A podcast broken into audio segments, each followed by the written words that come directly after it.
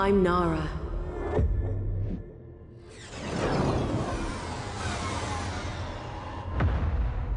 I wanted peace and safety for people. I wanted chorus, eternal harmony for everyone. Taught by the great prophet himself, I saw him as the father I never had. He was kind, a healer helping the sick, and a true guiding light for us all. Gaminger, gamingeuse, bonjour et bienvenue. Vous êtes ici dans l'épisode numéro 8 de Jeux Vidéal, votre podcast mensuel de jeux vidéo. Et avant de commencer cet épisode, j'aimerais vous dire un grand merci parce que vous êtes toujours de plus en plus nombreux à rejoindre l'aventure et à écouter le podcast. Donc merci à ceux qui viennent d'arriver, merci à ceux qui ont toujours été là et merci à ceux qui partagent et communiquent sur le podcast autour d'eux. Un grand merci à vous. Donc un petit peu avant aussi, j'aimerais euh, parler des projets euh, du podcast. hein, ça va devenir peut-être une habitude, hein, on ne sait pas. Euh, je suis en train de réfléchir à l'instauration d'un Patreon. Si vous voulez soutenir l'émission, soutenir le podcast et le rendre pérenne dans le temps. Donc bien sûr, hein, ce sera avec des contreparties. Par exemple, je pensais à plusieurs contreparties. Une première, peut-être d'un euro, qui permettrait d'obtenir la liste des 6 prochains jeux traités par le podcast. Et par exemple je sais pas pour 2 euros participer à un tirage au sort qui vous permettra de gagner des jeux qui font partie du podcast ou non je ne sais pas encore. Mais voilà. Et puis peut-être d'autres contreparties hein, si je si j'ai d'autres idées. Mais donc voilà. C'est c'est quelque chose qui est en projet hein, c'est pas encore euh, sur les rails ou quoi que ce soit. Je commence à y réfléchir et je voulais juste euh, vous le partager mais sinon comme d'habitude hein, n'hésitez pas à me rejoindre sur TikTok ou sur Twitter ou même dans les commentaires de cet épisode. hein. Je vous lirai, ne vous inquiétez pas.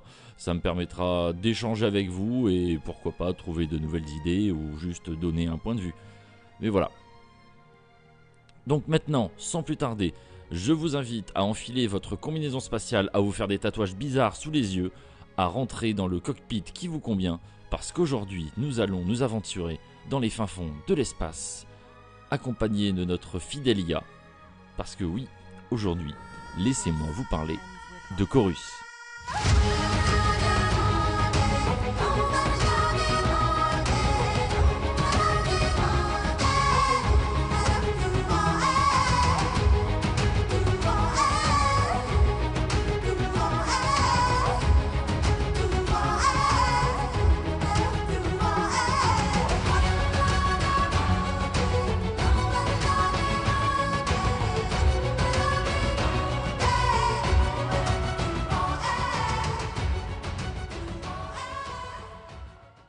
Ah là là, cette musique, cette musique, j'adore, hein, vous le savez, hein, de toute façon, euh, les, les OST, euh, c'est ma corde sensible, ça me titille comme ça, et oh là là, je les réécoute régulièrement, et même si la musique d'intro de Chorus a rien à voir avec le jeu, elle est trop bien.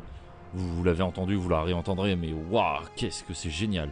Donc du coup, Chorus, c'est un jeu développé par Fish Labs et édité par Deep Silver. On va parler du compositeur, hein, je ne cite, enfin je cite rarement les compositeurs, que c'est pas mon, c'est moins mon domaine, on va dire. Mais là, du coup, euh, c'est dans Chorus, c'est Pedro Macedo Camaco. Euh, désolé, j'ai sûrement saccagé son nom, euh, excusez-moi. Du coup, il a travaillé sur Star Citizen et le second épisode de Wolfenstein. Voilà, rien que ça. Et ici, il vient mettre du peps hein, parce que Chorus, c'est nerveux. Et je, voilà, je voulais le citer parce que je trouve que c'est le travail qui a été fait, c'est a été très important et apporte vraiment quelque chose au jeu. Du coup, Chorus, c'est sorti le 3 décembre 2021 sur PS4, 5, Xbox One Series, Microsoft Windows et Stadia. Feu Stadia, hein, parce que le service a fermé depuis.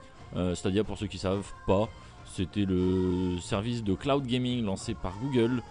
Et ils ont coulé, ils ont fermé le service, mais ils ont remboursé tous les gens, ils ont pu garder les manettes. Enfin voilà, c'est une histoire qui était un petit peu tristounette, mais qui s'est bien clôturée quand même. Je sais pas, ils ont dit qu'ils allaient se resservir des technologies quand même, même si j'y crois pas trop. Mais voilà, donc euh, feu Stadia, euh, repose en paix, euh, tout ça. Et il faut savoir en fait qu'il y avait des jeux qui étaient développés exclusivement sur Stadia. Euh, par exemple, là, Chorus a été porté sur la porté sur Stadia, mais il y a d'autres jeux comme par exemple The Quarry qui ont été développés à la base spécifiquement pour Stadia et quand le service a fermé, bah, ils ont quand même gardé leur jeu, ils l'ont terminé et ils l'ont sorti sur toutes les plateformes. Ce qui a donné The Quarry qu'on connaît, hein, qui est un jeu plutôt pas mal, un peu moins bien qu'Until Dawn, mais voilà, pas payé au prix fort bien sûr, hein, mais ça reste quand même sympathique hein, dans la catégorie des jeux d'horreur, de mauvais films d'horreur. C'était plutôt drôle. Donc le développement du jeu, de, on retourne sur Chorus, a débuté en 2017 et il, est et il a été annoncé pour la toute première fois le 7 mai 2020 lors de l'événement Xbox 2020 de Microsoft. Le jeu tourne sous l'Unreal Engine, du coup je crois que c'est le 4 si je me souviens bien. Le jeu est magnifique, hein. par contre à sa sortie on est vraiment pas loin de la claque, c'est impressionnant. Euh, la DA en plus, enfin voilà, tout est trop beau. Chorus c'est agréable pour la rétine. Ça sort au prix de 39 euros et c'est un double A. Donc euh, voilà, le prix fort à sa sortie c'est 39 euros. Maintenant il est trouvable largement neuf à moins de 30. Hein. Je vous invite à aller sur Amazon ou autre. Après c'est assez compliqué de trouver en boîte quand même parce qu'on n'est pas sur la même distribution que pour un Assassin's Creed ou un Call of Duty. Ça reste un double A avec une petite équipe, petit moyen, mais ils ont quand même réussi à faire quelque chose.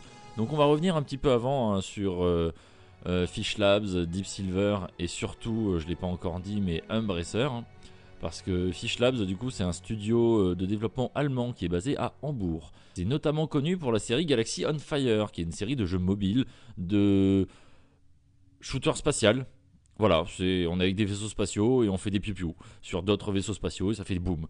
C'est ce qui est Chorus et en fait le studio a toujours un petit peu fait ça hein, depuis euh, du coup 2005, 2010, 2013, 2016, des différents opus de la série Galaxy on Fire qui sont sortis sur mobile et qui font le taf. Hein. Vous pouvez les essayer, ils sont toujours trouvables. Euh, j'ai acheté moi récemment Manticore euh, qui est sorti sur Switch, bah, exclusivement sur Switch hein, pour le coup qui est en fait Chorus avec le scénar en moins. C'est juste, voilà, on est dans ce genre de jeu, des Galaxy on Fire on est juste un mercenaire, on fait des quêtes, on explore des épaves, on tire sur des pirates et on réalise des contrats et voilà, c'est pas mal, différentes classes de vaisseaux, différents ennemis, enfin le jeu est plutôt cool donc c'est un domaine, euh, le shooter spatial qui maîtrise et le shooter spatial n'existe quasiment plus depuis la fin des années 2000 parce que c'était très très populaire euh, entre 90 et 2000 hein. par exemple euh, on a tous joué à Star Fox, il y en avait plein d'autres à cette époque, c'était vraiment le haut de la vague, hein, on était à fond. Et après, ça a totalement disparu. Et ils reviennent un peu en disant voilà, nous, euh, on aime ça, on en fait depuis quelques années euh, sur mobile. Donc le marché mobile est un marché à part, hein, ça on le sait. Et bah, ils ont fait un petit peu comme Doom. Doom euh, est revenu en 2016 et après avec Eternal pour faire du fast FPS en disant voilà, nous, on faisait du Doom, maintenant on fait du Doom. Et là, ils font un shooter spatial. Et bah, ça marche parce que, spoiler alerte, hein, Chorus c'est bien, Chorus je vous le recommande. Chorus c'est vraiment vraiment cool. C'est joli, c'est pas très long. Euh, faut compter à peu près une vingtaine d'heures de jeu hein, pour quelqu'un de normal. Un peu moins si vous rushez l'histoire principale, un peu plus euh, si vous prenez votre temps. Tout ça, moi j'ai tout fait voilà en une vingtaine d'heures. Euh, si vous passez trop de temps dans le mode photo, vous pouvez encore monter à 30 hein, parce que le mode photo donne vraiment envie. Comme je disais, le jeu est magnifique, la DA aussi. Donc faites-vous plaisir, capturez vos meilleurs fonds d'écran avec vos plus beaux vaisseaux et vos plus belles explosions. Mon dieu que c'est trop bien.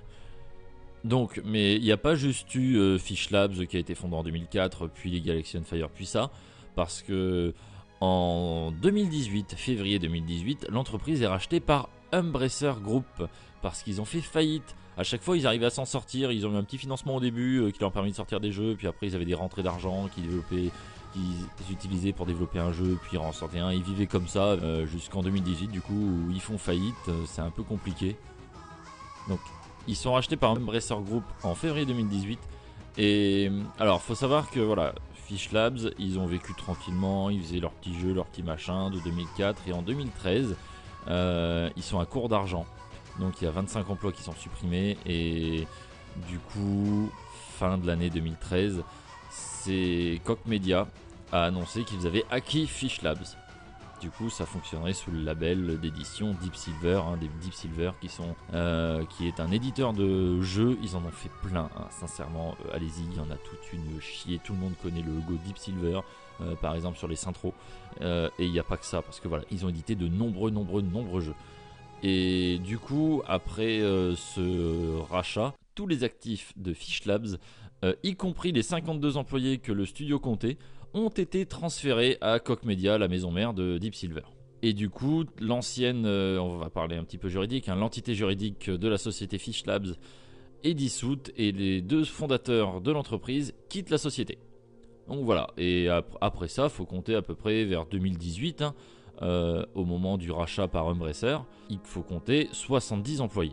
Donc voilà, on est sur un studio de taille euh, moyenne. On n'est pas sur euh, trois clampins dans un garage, hein. mais voilà, il y a 70 personnes qui travaillent dedans et notamment ils ont réalisé euh, en portage connu, hein, parce que au-delà de faire des jeux, ils faisaient aussi des portages.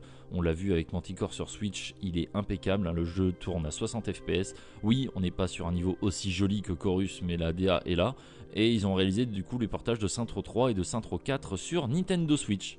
Je vais en profiter pour parler un petit peu des portages parce que c'est très important.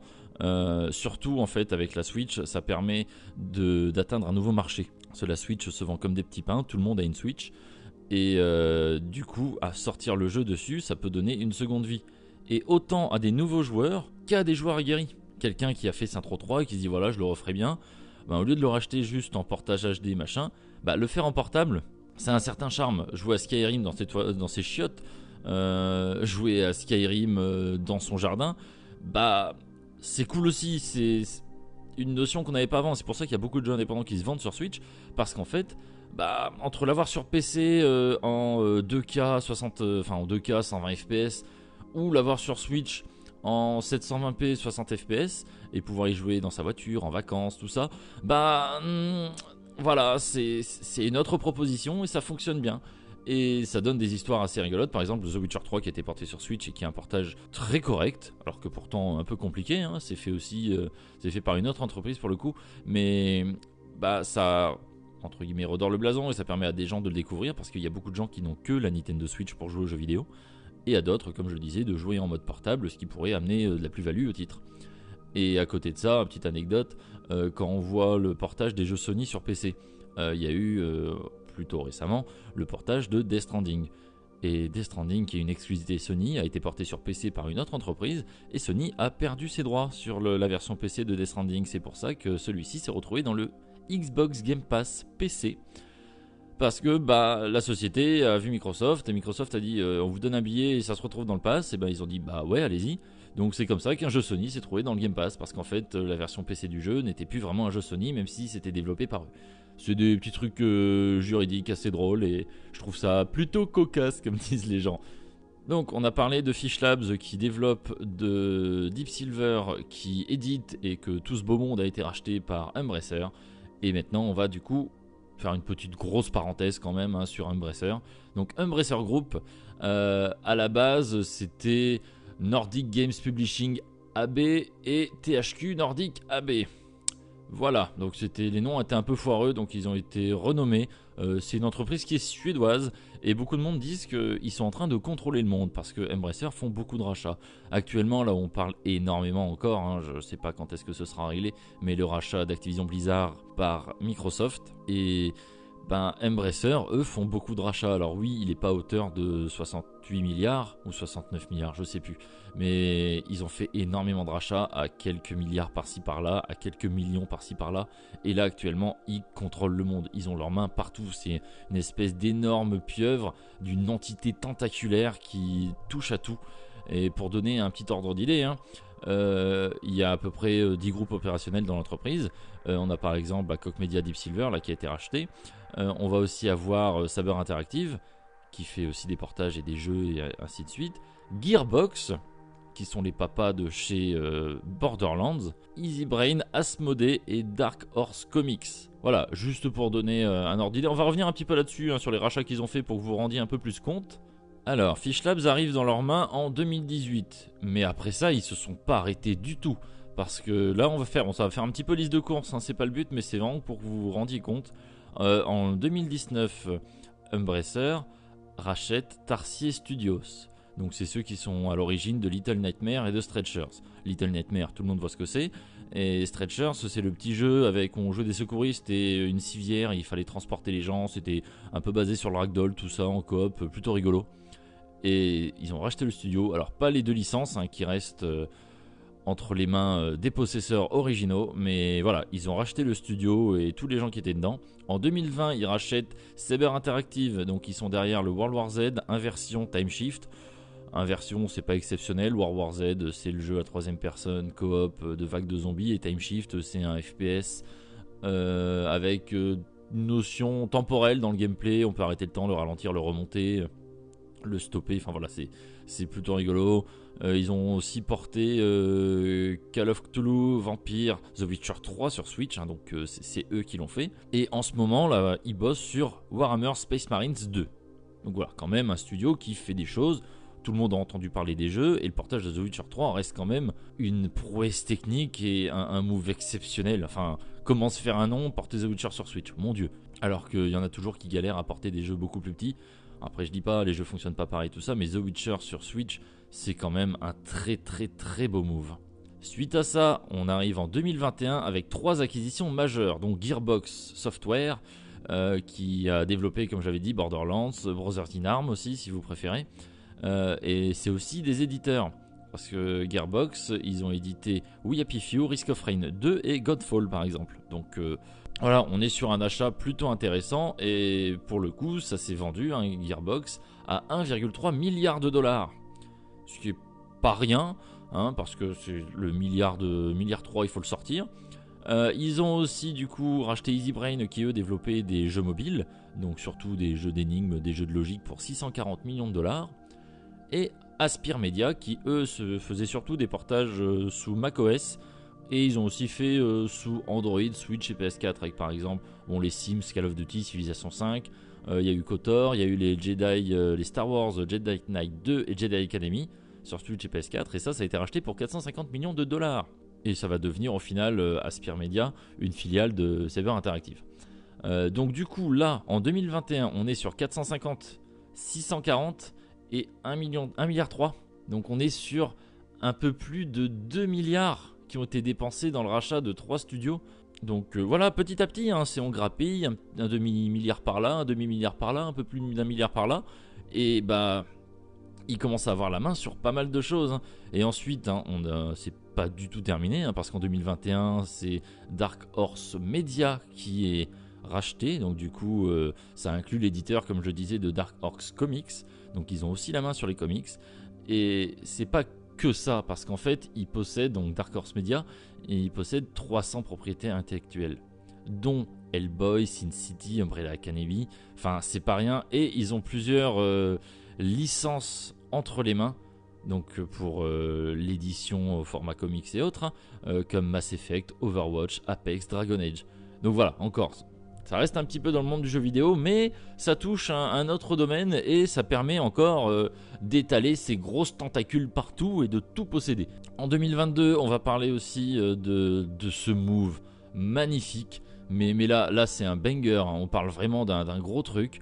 Euh, Embracer fait l'acquisition de Crystal Dynamics, Eidos Montréal et Square Enix Montréal parce que Square, euh, pas Square, Square Enix hein, maintenant, euh, était un peu dans le mal, donc ils ont revendu pas mal de choses. Ils avaient besoin d'argent, mais c'est bizarre, ils l'ont vendu pour une bouchée de pain, euh, parce qu'ils ont racheté du coup plusieurs propriétés intellectuelles, dont Deus Ex, Tomb Raider ou encore Legacy of Kane. Et tout ça, Crystal Dynamics, Eidos Montréal, Square Enix Montréal, Deus Ex, Tomb Raider, Legacy of Kane, c'est parti pour 300 millions de dollars auprès de Square Enix. Ouais, c'est pas beaucoup, c'est rien du tout. Et du coup, ils ont aussi euh, récupéré les 1100 employés, un des trois studios qu'ils ont répartis dans, euh, leurs différents groupes. Mais pour 300 millions de dollars, enfin, c'est, c'est des noms et surtout que juste derrière, il y a Amazon euh, qui leur a demandé les droits pour faire une série Tomb Raider et ils ont vendu ça 4 fois le prix qu'ils avaient acheté la propriété intellectuelle de ça et d'autres choses. Enfin, ils l'ont payé 300, je crois que c'est 300 millions. Ils ont revendu euh, les, juste les droits, c'est-à-dire eux ils gardent la licence, mais les droits d'exploitation pour, je crois, hein, je dis ça de tête, il hein, faudra peut-être me corriger, mais 800 millions de dollars ou 600 millions. Enfin, c'est stupide. C'est un move impressionnant et derrière, en fait, bah, il, est, il est full rentable. Mais là, voilà, je sais pas pourquoi Square a, laissé ça partir pour que dalle, mais bah, ils avaient besoin de sous et peut-être se séparer des gens, hein, c'est ça aussi, parce que les, les 1100 employés, plus besoin de les payer du coup. C'est aussi pour ça qu'il y a le problème avec Ubisoft et que personne n'est capable de les racheter. Parce que personne ne peut acheter Ubisoft et ses 20 000 employés. Parce qu'il faut les payer. Et Ubisoft, c'est le plus gros employeur du monde de jeux vidéo. Donc, euh, acheter et attendre un retour sur investissement, pourquoi pas, mais il va falloir payer les salaires, et ça c'est très compliqué, c'est pour ça qu'Ubisoft c'est compliqué de l'acheter. Donc euh, ça c'était 2022 hein, pour euh, Embracer, pardon, je, divague, je, digresse, je glisse sur la pente euh, du podcast, mais bon, on retourne à nos moutons. en 2022 encore, ils ont acquis les droits pour la Terre de... c'est quoi C'est Middle Earth Enterprise. Alors, ça c'est-à-dire qu'ils ont absolument tous les droits de la propriété intellectuelle pour les films, le cinéma, les jeux vidéo, les jeux de société et le merchandising pour la trilogie du Seigneur des Anneaux. Alors là, on parle du Seigneur des Anneaux, le Hobbit et les autres œuvres de l'univers qui sont liées à la Terre du Milieu qui n'ont pas encore été exploitées et qui sont autorisées par euh, Tolkien, tout ça. Mais ils ont racheté tout ça. C'est aussi un petit peu, un petit peu stupide. Hein. Euh, comme ça, en fait, ils sont, bah, ils sont partout, littéralement. Il y a du comics, il y a du cinéma. Euh, merchandising, c'est tout ce qui va être euh, produit dérivé ou autre, hein, pour ceux qui ne savent pas. Donc, vous achetez un mug officiel Seigneur des Anneaux, et ben il y a des sous qui rentrent. Voilà, c'est comme ça que ça marche. Donc ça c'était pour les grosses acquisitions. Et à côté de ça, ils sont aussi, j'ai trouvé ça plutôt drôle. ils ont Limited Run Games. Ouais, euh, si vous connaissez pas, moi je m'en sers pas mal. Euh, Limited Run Games euh, ou Just for Games ou quoi, ça permet d'acheter des jeux en physique et Limited Run, ils se sont spécialisés dans le format physique et des éditions collector exclusives qu'ils font eux-mêmes. Voilà, je vous invite, c'est pas sponsorisé du tout, mais vous pouvez aller voir sur le site, ils font des trucs très bien, faut rajouter les frais de port, c'est aux États-Unis et souvent les collectors sont très grosses. Donc voilà, ça peut ça peut être un petit peu plus cher, vous vous étonnez pas de payer 35-45 dollars de frais de port mais ils font des trucs hyper quali et beaucoup trop bien. Donc ça c'était pour Embracer, donc voilà, ils contrôlent le monde et c'est le gros éditeur qui est derrière euh, bah, du coup Chorus et plus récemment euh. C'est eux aussi euh, qui l'ont fait. Et je crois même, nanana, du coup peut-être Dead Island 2 à voir, à se renseigner, mais normalement c'est aussi eux qui l'ont fait. Donc oui, c'est aussi eux qui sont, après vérification instantanée, hein, c'est aussi eux qui sont derrière Dead Island 2 parce que c'est édité par Deep Silver. Voilà. Donc on a fait un petit... Euh, l'introduction était peut-être un petit peu longue avant de parler, enfin l'introduction non, on était dans l'épisode, on a juste abordé des sujets qui touchaient le jeu, c'était très intéressant j'espère. Et on va pouvoir attaquer du coup directement à proprement parler le jeu, on va rentrer dans le dur. Du coup comme je le disais Chorus c'est magnifique. Je vais d'abord faire un point sur le gameplay, puis on passera... L'histoire j'ai pas trop envie de me pencher dessus, euh, je trouve l'histoire pas très intéressante, moins que la narration. Parce que j'aime bien faire la différence entre l'histoire et la narration, parce que l'histoire c'est ce qu'on raconte et la narration c'est comment on le raconte. Là ce qu'on raconte c'est un peu compliqué pour pas grand chose. Euh, la façon dont c'est raconté par contre, mon dieu, mais ça m'a donné des frissons, cette fin, la musique, cette scène. Oh là, non voilà, si vous l'avez fait, euh, vous voyez de quoi je parle, mais c'était vraiment trop bien. C'est cette notion de frisson, il y a même un moment au milieu du jeu où j'ai dit bah voilà, game over, c'est fini. Juste dans une cinématique, avec les personnages qui se parlaient et ce qui était en train de se passer sous mes yeux, j'ai dit bah c'est game over, mon personnage va mourir. Et d'avoir créé ce sentiment chez le joueur, enfin le joueur, dans ce cas-là c'est à moi, ça, ça me l'a peut-être fait qu'à moi, c'est trop bien. Par contre le jeu va souffrir euh, d'un petit problème qui vient d'un choix scénaristique, de game design peut-être. C'est que le, le, jeu, au tout début de sa scène d'introduction, vous avez entendu au début de l'épisode, et eh ben elle est full cinématique. Et dedans, en fait, on va voir euh, le personnage principal qui s'appelle Nara euh, faire des choses avec son vaisseau, se téléporter, passer à travers des vaisseaux, les détruire, faire plein de choses, des mouvements, euh, des manœuvres de fou. C'est une cinématique. On lance le jeu, on n'a pas le même vaisseau. Et ça dure bien, bien 2-3 heures. J'ai fait personnellement toutes les quêtes annexes qu'il y avait à faire. Et, et bah du coup, ça a rallongé un petit peu. Hein. Et bah le problème c'est qu'on a un vaisseau standard et c'est pas le nôtre, hein, c'est juste un vaisseau. Il fait le taf, hein, il tire, il fait des gabrioles, il fait tout ça, il y a aucun problème. Mais où le jeu va nous amener, on débloque quelques armes, mais au final rien de bien folichon et on fait rien de plus avec notre vaisseau. En plus, en ayant fait toutes les quêtes annexes, comme je l'ai déjà dit, on va se rendre compte que bah, on a fait des quêtes d'escorte, on a fait des, quêtes, euh, des petites courses en fait avec son vaisseau au milieu des astéroïdes, euh, des enquêtes. Enfin voilà, il y a plusieurs types de quêtes différentes qu'on fait on y reviendra tout à l'heure. Et pour le coup, bah, le jeu avance pas et j'ai continué, continué. Et là, on va retrouver le vaisseau qu'il y avait dans, le, dans la bande-annonce, dans cette scène d'introduction, Forsaken, donc euh, appelé de son petit nom Forza. Et bah en fait c'est le vaisseau de guerre qu'elle avait qui est équipé d'une IA très évoluée hein, et l'IA euh, boude un petit peu parce qu'en fait pour expliquer, pour entrer un petit peu dans le sujet, euh, Nara, le, personnage qu'on contrôle, c'est une exécutrice du culte. Parce qu'en fait dans l'univers de Chorus il y a un culte, le cercle, qui va prêcher la bonne parole partout dans l'univers. Et Nara, c'était l'exécutrice, le bras droit du grand chef, le grand prophète. Donc elle faisait son taf, elle, euh, comment dire, neutralisait les opposants de façon plutôt létale. elle était connue et reconnue, et même dans le, dans le cercle, elle était très très très très balèze. On les appelait euh, les, les grands anciens, je crois, les, les membres du, cercle, du culte euh, assez haut placé. Et Nara, du coup, euh, c'était un peu le bras droit du grand prophète. Donc voilà, c'était pas juste un membre du culte qui faisait du mal. Non, non, c'était la killeuse number one. C'était le, seigneur Sith du truc. Ah, le seigneur Sith. C'était le Dark Vador, euh, alors que le, grand prophète, euh, c'était plus l'empereur, hein, on va voir comme ça. Et du coup, pendant la mission qu'on voit au début, dans cette fameuse scène d'intro, et eh ben le grand prophète pète un peu un câble. À un moment, il passe à l'étape supérieure. Il y a toute une planète qui refuse de se soumettre au cercle. Et ben du coup, il atomise la planète. À l'aide d'une espèce de faille dimensionnelle, machin, parce qu'il y a toute, toute une histoire de mysticisme, d'obscurantisme, euh, avec des rites, tout ça. Voilà, c'est la partie qui est un peu nébuleuse euh, dans l'histoire. Mais au niveau du gameplay et ça donne un petit peu de comment dire de profondeur à la chose. Mais voilà ça complexifie pour pas grand chose donc voilà elle voit la planète se faire détruire sous ses yeux elle participe hein, euh, parce que le grand prophète donne l'ordre. Le vaisseau Forsaken l'a dit à Nara t'as le choix t'es pas obligé. Elle dit vas-y do it on le fait c'est les ordres et en fait, quand elle voit la planète se faire atomiser et des milliards d'êtres vivants mourir, elle pète un câble, elle vrille totalement, elle désingue euh, ses compagnons d'armes et elle se barre en exil. Et là, du coup, on va rejouer Nara avec ce fameux autre vaisseau où elle vit, sa petite vie de mercenaire, tranquillou, à aider les gens, machin, elle fait pas trop de bruit.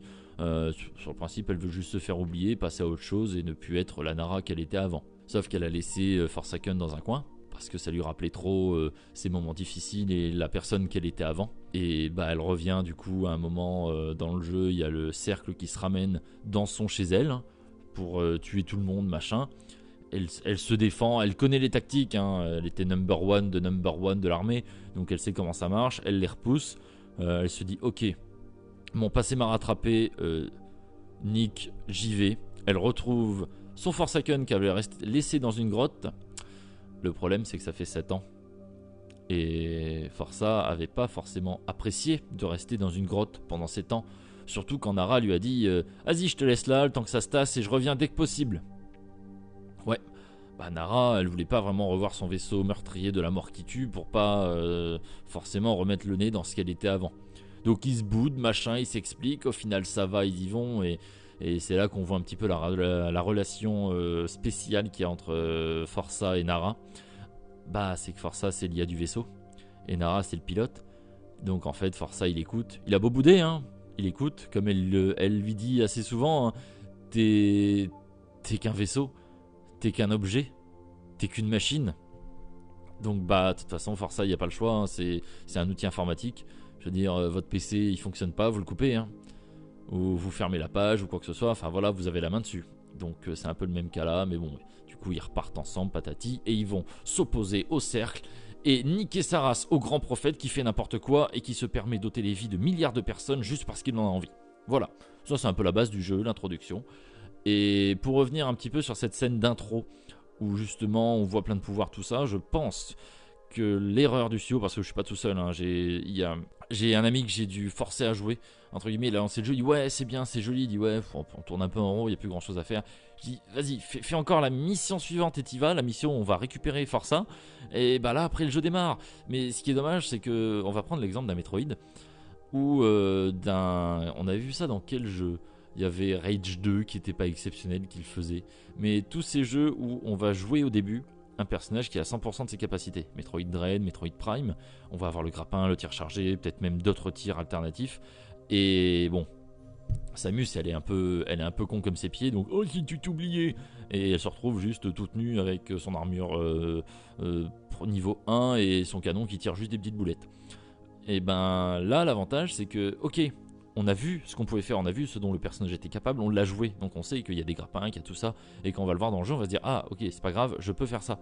Sauf que là dans Chorus, pas du tout, parce que c'était une vidéo, donc on s'est pas senti du tout euh, investi, parce que parfois il y a des vidéos d'intro, elles ont rien à voir avec le jeu, elles sont stylées, elles sont vraiment magnifiques, tout ce que vous voulez, mais on on sait que ce sera pas forcément le jeu. Et là, le problème, c'est que dans leur vidéo, c'était le jeu. Alors, j'avais pas regardé de gameplay ni quoi que ce soit, hein, mais c'était le jeu et on ne l'a pas vraiment fait comprendre. Alors que si on avait fait, même en QTE, comprendre que c'est notre personnage et qu'on peut faire ça, et ben là tu dis ah oui d'accord ok bon bah je vais avancer dans mon jeu pour justement voir ça mais voilà petite erreur je trouve de je sais pas si on peut vraiment parler de game design mais j'aurais fait autrement et je pense que ça nuit un petit peu au jeu et qu'il y a peut-être des gens qui ont abandonné par euh, manque de comment dire d'objectif ou de visibilité sur l'avenir du gameplay. Voilà, c'est juste mon avis personnel et je trouve ça un petit peu dommage. Donc du coup, euh, on va partir euh, à l'assaut, hein, parce que ça reste quand même un shooter spatial, hein, même si c'est un space opéra ou tout ce que vous voulez. Un space opéra, c'est juste euh, un univers qui se passe dans l'espace. Voilà, grosso modo, ça peut être à plus ou moins grande échelle. On peut rester dans le même système solaire ou parcourir la galaxie. Il n'y a pas forcément de règles. Space opéra, c'est une histoire dans l'espace, que ce soit un livre ou que ce soit un jeu vidéo. Il n'y a pas de même des films ou quoi, on s'en fout. C'est la même chose. Mais là, on est dans un shooter spatial et du coup, la grande partie du gameplay, ça va être de shooter des choses dans l'espace. C'est un peu le principe. Donc pour ça, on aura plein d'améliorations de vaisseau. On pourra améliorer sa coque, ses boucliers. Euh, on pourra avoir euh, plusieurs armes différentes, s'en équiper, faire des quêtes secondaires pour en débloquer. Et ce qui est plutôt cool. Alors moi, les quêtes secondaires, je les ai vues comme une extension du jeu. Donc je me suis pas senti obligé de les faire pour débloquer de l'équipement. Mais je pense que si vous faites juste la quête principale, vous aurez un vaisseau tout à fait convenable. Le jeu, je l'ai fait dans le mode le plus difficile. Ce que je recommande, je me rappelle pas avoir. Il y a une ou deux scènes qui sont un peu compliquées dans des huis clos. Enfin voilà, c'est un peu. En close combat, c'est un peu plus compliqué. Mais je vous conseille quand même de le faire dans un mode assez difficile. Je crois qu'on peut modifier la difficulté comme on veut. Et parce que ça rajoute de l'intensité toujours aux scènes et que.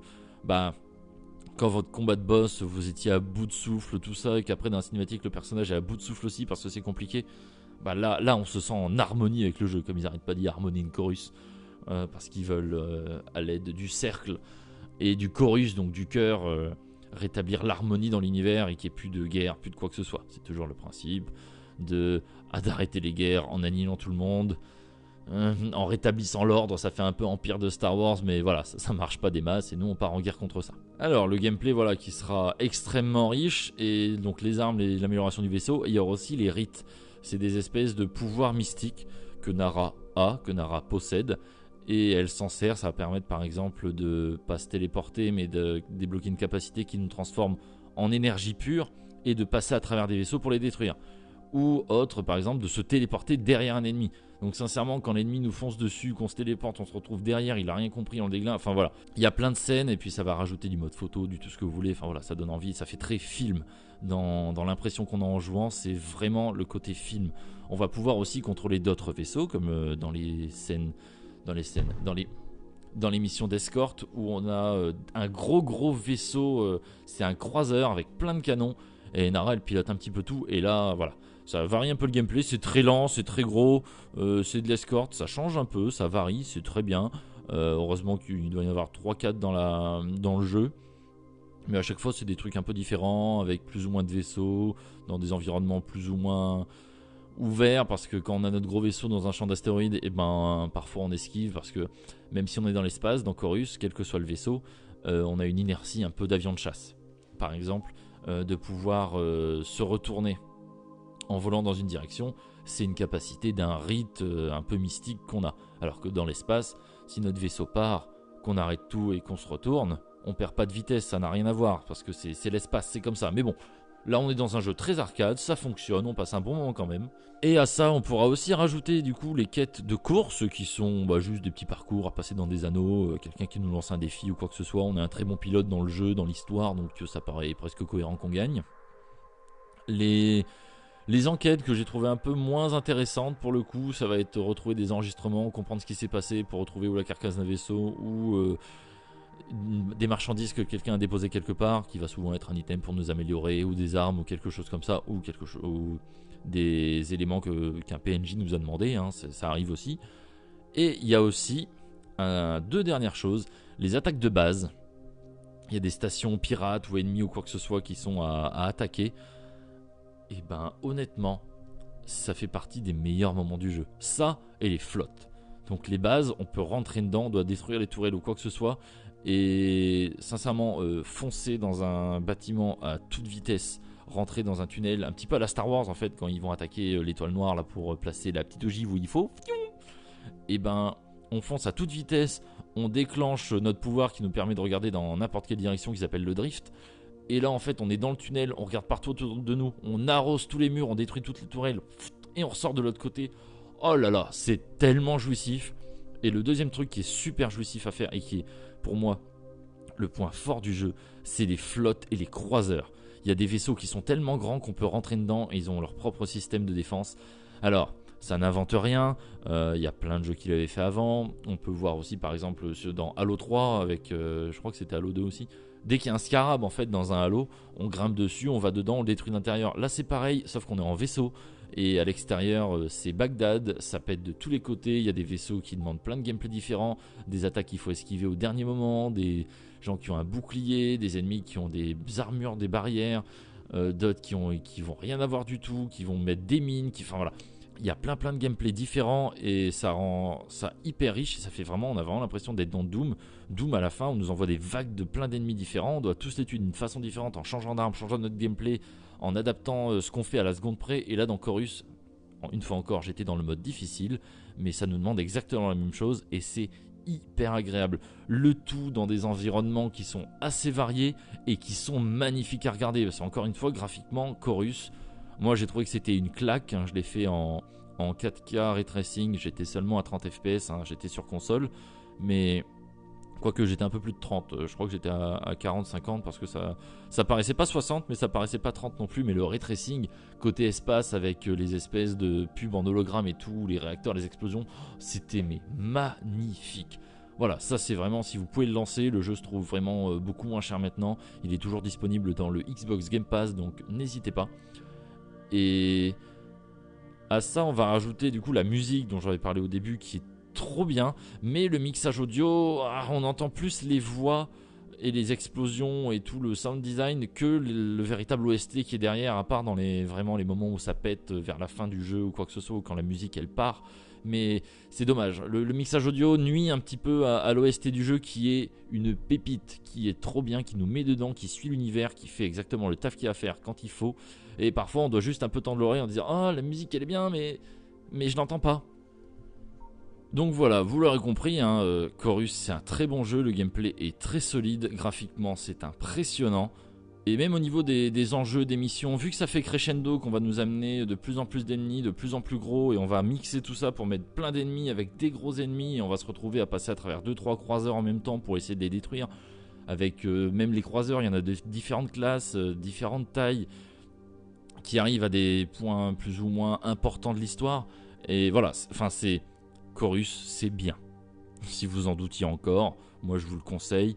C'est, ça réinvente rien, hein, je l'ai déjà dit, mais c'est vraiment ce côté. Si vous avez aimé Doom Eternal, lancez Chorus. Voilà, c'est c'est à gérer et en plus, donc là on a parlé juste du gameplay pur et de ce que le jeu a nous proposer. Euh, faut savoir que dans avec tout ça, on évolue dans un monde semi-ouvert. Alors semi-ouvert, je viens de finir il y a pas longtemps Stranger of Paradise, euh, où par exemple vous pouvez avoir euh, Gridfall ou Dragon Age 2 par exemple encore, bah en fait on est dans des zones semi-ouvertes. Même Final Fantasy 13 ou quoi, on va arriver dans des espèces de zones, c'est des couloirs, mais il y en a plusieurs, des couloirs labyrinthiques. C'est-à-dire que c'est pas un couloir, on va forcément tout droit, mais tu peux aller à droite, un peu à gauche. Grosso modo, tu iras quand même dans la bonne direction. Voilà, c'est pas un monde à la The Witcher, Skyrim ou autre, c'est pas un open world, c'est ce qu'on appelle les mondes semi-ouverts un enchaînement de zones cloisonnées, mais il y en a plusieurs qui sont reliées entre elles. Alors que dans Skyrim, par exemple, voilà, il y a les villes et il y a la map, et dans The Witcher, bon, il y a plusieurs maps, mais ça reste un énorme open world à chaque fois. chaque map est gigantesque et on peut aller n'importe où, quasiment. Là où notre personnage peut. Dans Skyrim, il suffit de prendre le cheval et de marcher sur les collines verticales, ça fonctionne. Mais là, les zones semi-ouvertes de 1, elles sont quasiment toutes différentes pour c'est de l'espace. Hein. La première, ça fait gros champ d'astéroïdes et on parle de zones, on met plusieurs minutes à vitesse maximum en passant par les espèces d'autoroutes de boost qu'il y a dans le jeu pour la parcourir. Et elle est dans tous les sens. Ça veut dire que c'est pas voilà comme dans un semi-ouvert comme on a parlé, ou même euh, quand vous prenez euh, Stranger of Paradise ou Dragon Age, euh, vous vous baladez. Au final, votre personnage, même s'il joue en 3D, grosso modo, vous avez juste votre petit labyrinthe, vous vous baladez dedans. Là, dans Chorus, bah, c'est une énorme sphère l'espace dans lequel vous pouvez aller et n'importe où vous pouvez faire le tour de tous les astéroïdes. Ça fait plusieurs centaines de kilomètres de long, peut-être des milliers, on ne sait pas vraiment à quelle vitesse on va, mais voilà, c'est vraiment immense. Et bah après, on va aller dans un espèce de téléporteur qui va nous amener dans la zone d'après. Et ça va être par exemple une station spatiale euh, délabrée. Il y en a une, ça va être plus un environnement de glace. Et encore une autre, une espèce de ville avec un trafic de fou à slalomer entre les vaisseaux, avec des publicités de tous les côtés. Une ville entière, une, bah, station spatiale entière, entièrement habitée quoi. Et voilà, ça varie vraiment. Et à chaque fois, en fait, les zones sont grandes. Et malgré tout, malgré l'énorme taille et le côté très sphérique, les zones sont riches. Il y a plein de choses. Il y a des, temples cachés, des zones à enquêter, des camps de pirates. Enfin, des camps de pirates, non, c'est plus des événements, euh, des, missions à faire. Mais à ça, on va rajouter des quêtes et des missions aléatoires. Par exemple, on va pouvoir se battre contre des gens, tout ça, puis un mec qui va nous dire euh, par contre, euh, c'était mes cibles, je comptais récupérer ce qu'ils avaient, bon, si vous voulez, je vous les rachète pour pas trop cher d'accord, ou euh, il va y avoir euh, des, membres du culte ou des sans-visage, on reviendra après euh, sur l'histoire à proprement parler, mais des membres du culte qui vont nous tomber dessus et on va devoir se battre et c'était pas prévu, on était juste sur la route et bah c'est pas mal où on va voir des gens se faire attaquer et puis pareil, ça c'est des événements qui sont totalement aléatoires et qui vont arriver une fois de temps en temps quand on va se balader. Donc ils ont vraiment très bien géré la, grandeur de leur, de leur jeu et de leur map pour éviter qu'on s'ennuie, qu'il y ait toujours quelque chose à faire. Et au pire, s'il n'y a rien à faire, et eh ben on a juste à regarder, allumer le mode photo et puis prendre le meilleur fond d'écran de notre vie quoi. Parce que vraiment, euh, alors on n'est pas du tout sur du Elite Dangerous. Elite Dangerous euh, c'est vraiment en simulation. Là voilà c'est pour ça. Euh, les distances sont vraiment beaucoup plus arcades et c'est fait pour qu'il se passe toujours quelque chose. Parce que dans Chorus, vu le gameplay, vu la nervosité, si on nous dit bah là tu vas te balader comme dans Elite Dangerous, ou si on te dit bah là t'en as pour 10 minutes, bah, tu poses ta manette et t'en as pour 10 minutes et tu reviens dans 10 minutes réelles, et bah tu seras arrivé à destination. Mais pas une seconde avant. La Chorus, non, c'est pas le but, c'est fait pour être nerveux, c'est un côté, euh, je vais pas dire fast FPS, mais fast shooter spatial, je sais pas comment on pourrait l'appeler, mais voilà, et c'est hyper bien géré, et ça va parfaitement au jeu. Donc voilà, je pense qu'on a fait le tour un peu pour le gameplay, et je vais parler de l'histoire. Alors l'histoire c'est un peu compliqué parce que j'ai pas envie de rentrer trop trop dans le détail, ce qui est un petit peu... Euh, elle est un petit peu complexe. Donc, comme on a dit, il y a Nara et Forsaken, qui est Nara, euh, l'ancienne exécutrice du culte qui a abandonné son poste, Forsaken qui est son vaisseau équipé d'une IA au top du top, le grand prophète qui gère le culte, et euh, les autres. Sauf qu'à ça, il va falloir rajouter euh, les, les 100 visages. Alors là, c'est la partie qui est un peu compliquée. les 100 visages, exactement, ça va être une espèce d'entité dimensionnelle, donc ça viendrait d'une autre dimension. Euh, qui apporterait des pouvoirs ou quoi que ce soit, une histoire d'affinité, le grand prophète, en fait, il se serait fait... Alors attention, attention J'ai pas prévenu, mais ça spoil, hein, donc euh, là, si vous n'avez pas encore fait le jeu, euh, do hein. Si vous voulez le faire, euh, let's go, vous y allez, il se trouve pour pas cher, il est dans le Game Pass, donc allez-y, parce que ça va spoil sévère. Ah, j'ai failli glisser sur la pente du spoil sans prévenir, je suis désolé. Et du coup, on est reparti. Donc, le grand prophète s'est fait corrompre par les, les sans visages. Ce qu'il voulait, c'est leur pouvoir pour euh, créer une harmonie, une dans, l'univers et qui est plus, enfin une paix. Ce qu'il cherchait, lui, c'est l'harmonie. Au final, en trempant un peu trop ses mains là-dedans, il s'est retrouvé euh, contaminé et les sans-visages se servent de lui. Donc ils avaient une espèce de, de caste, enfin pas de caste, des... Comment dire euh, J'ai plus le mot. Ils avaient voilà, des aspirants. Justement, ils recherchaient des sujets potentiels avec une bonne synergie, si je peux dire, euh, avec euh, tout ce qui est ses pouvoirs, euh, ses sans visage, les rites, enfin voilà. Et Nara faisait partie de cela, hein, des gens qui avaient un fort potentiel, et elle a toujours vu le grand prophète comme le père qu'elle n'a jamais eu.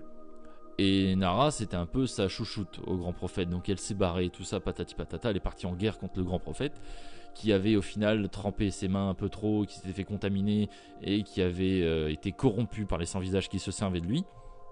Donc, on va se battre, tout ça. Entre temps, on va aussi explorer euh, toute la relation entre Nara et Forsaken. Donc, comme je disais, elle s'adresse à lui comme. Enfin, c'est une machine, donc c'est un outil pour elle. hein. donc, littéralement, elle s'entend bien avec.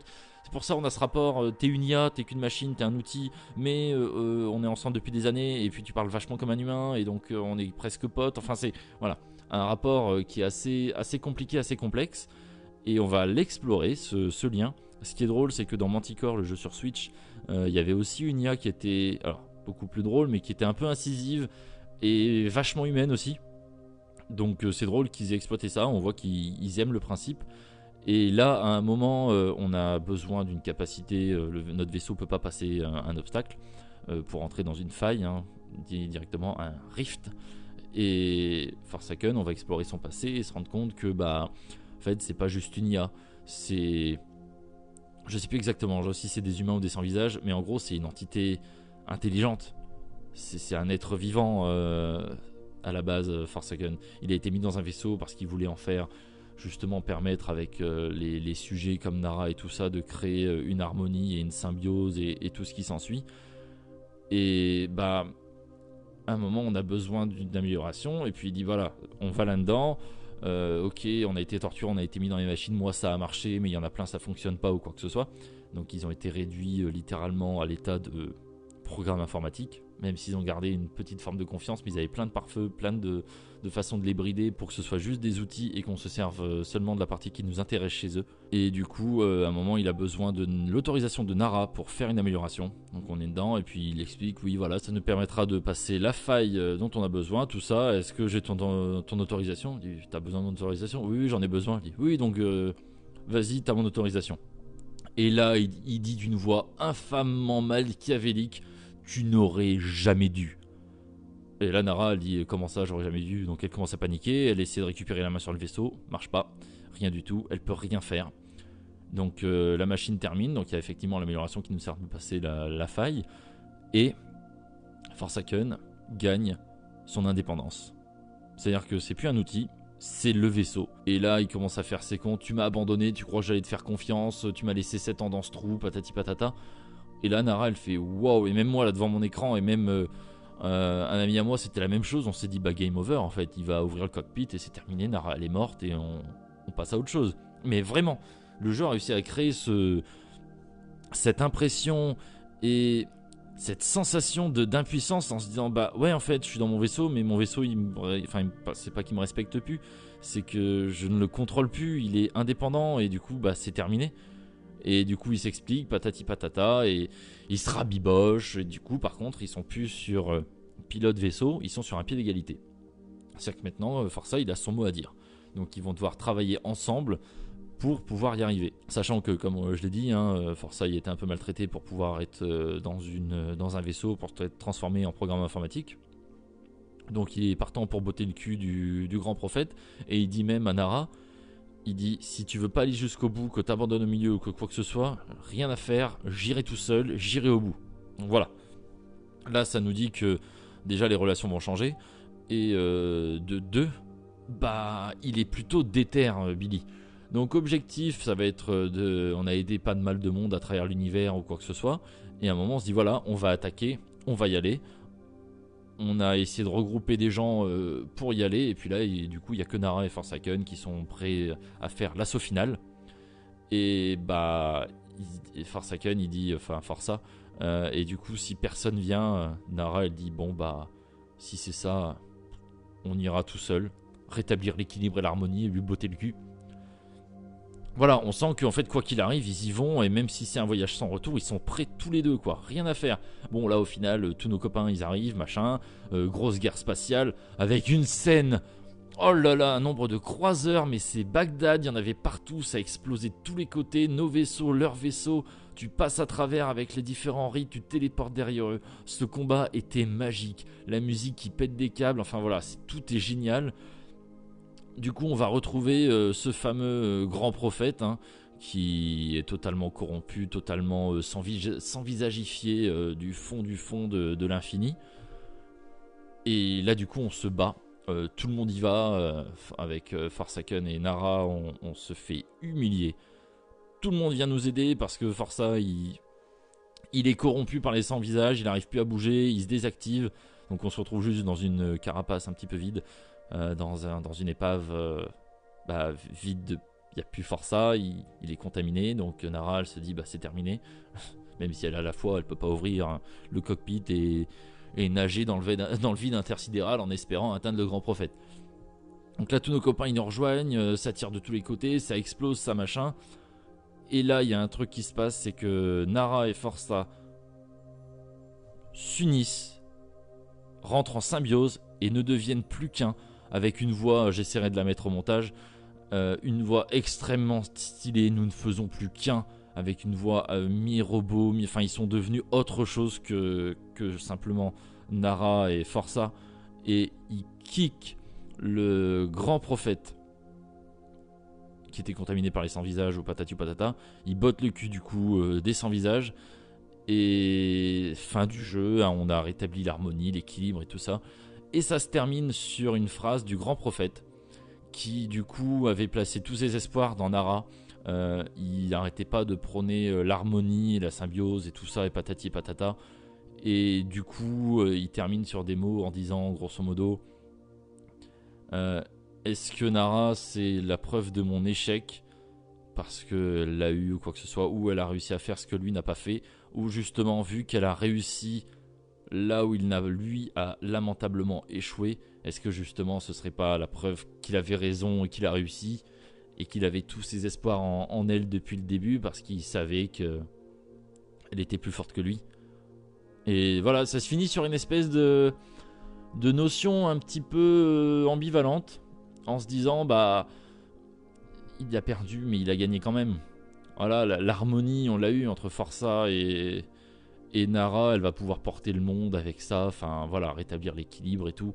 Donc voilà, histoire un peu, j'ai essayé d'être, de pas non plus sortir tout parce qu'il y a plein de personnages qui arrivent dans le jeu, euh, des gens qui nous connaissaient d'avant, des gens qui nous connaissaient pas, enfin toute une notion de euh, Nara veut pas que les gens apprennent qu'elle était dans dans le culte parce qu'au final elle était tellement efficace que tous les gens qui l'ont posé problème sont morts donc personne la connaît. Et dès qu'elle croise quelqu'un du culte il dit oh euh, grands grands ancêtres grands anciens euh, oh grande prêtresse machin respect à vous. Et au final on les canarde. C'est voilà. C'est assez insistant on croise des gens qui nous ont connus avant enfin voilà. C'est Faites le jeu si vous voulez tout le détail.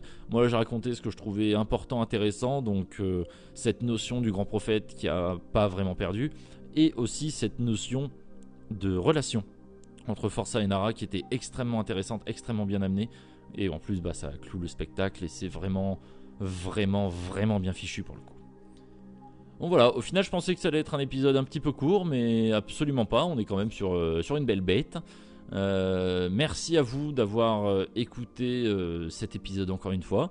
Euh, si vous venez de me découvrir et que vous êtes encore là déjà, vous faites partie des meilleurs. Euh, n'hésitez pas, il y a plein d'autres épisodes qui sont disponibles et plein d'autres qui le seront dans un futur très proche. Comme d'habitude, n'hésitez pas à mettre la note de 5 étoiles sur votre application de podcast préférée et à en parler autour de vous et à le recommander. C'est comme ça qu'on arrivera à contrôler le monde. Euh, comme d'habitude aussi, je suis présent sur TikTok, sur Twitter, vous pouvez, hein, si vous pourrez changer ou quoi que ce soit, ou dans les commentaires de cet épisode. Et donc, on se retrouve comme d'habitude le premier lundi du mois prochain. Et cette fois, ce sera pour vous parler de The Passless. Voilà les gens, encore une fois, merci à vous d'être toujours là et toujours plus nombreux. Et sur ce, je vous fais des bisous partout et je vous dis à la prochaine.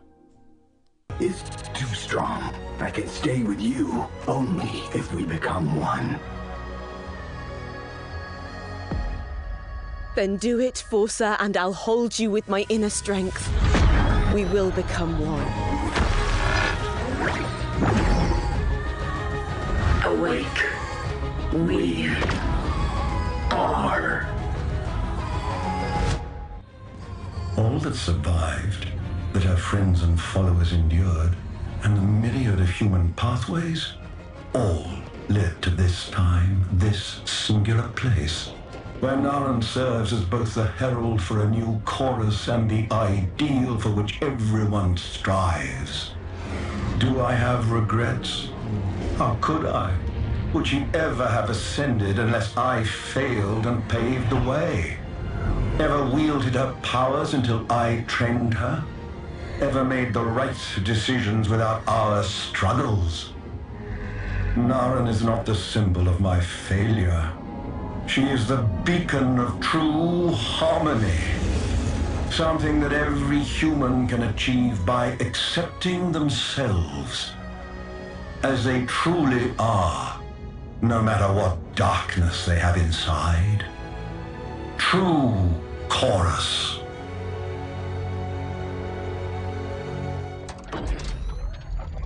We may not be with you right now, but we will be listening always. Taştan kaçtım o.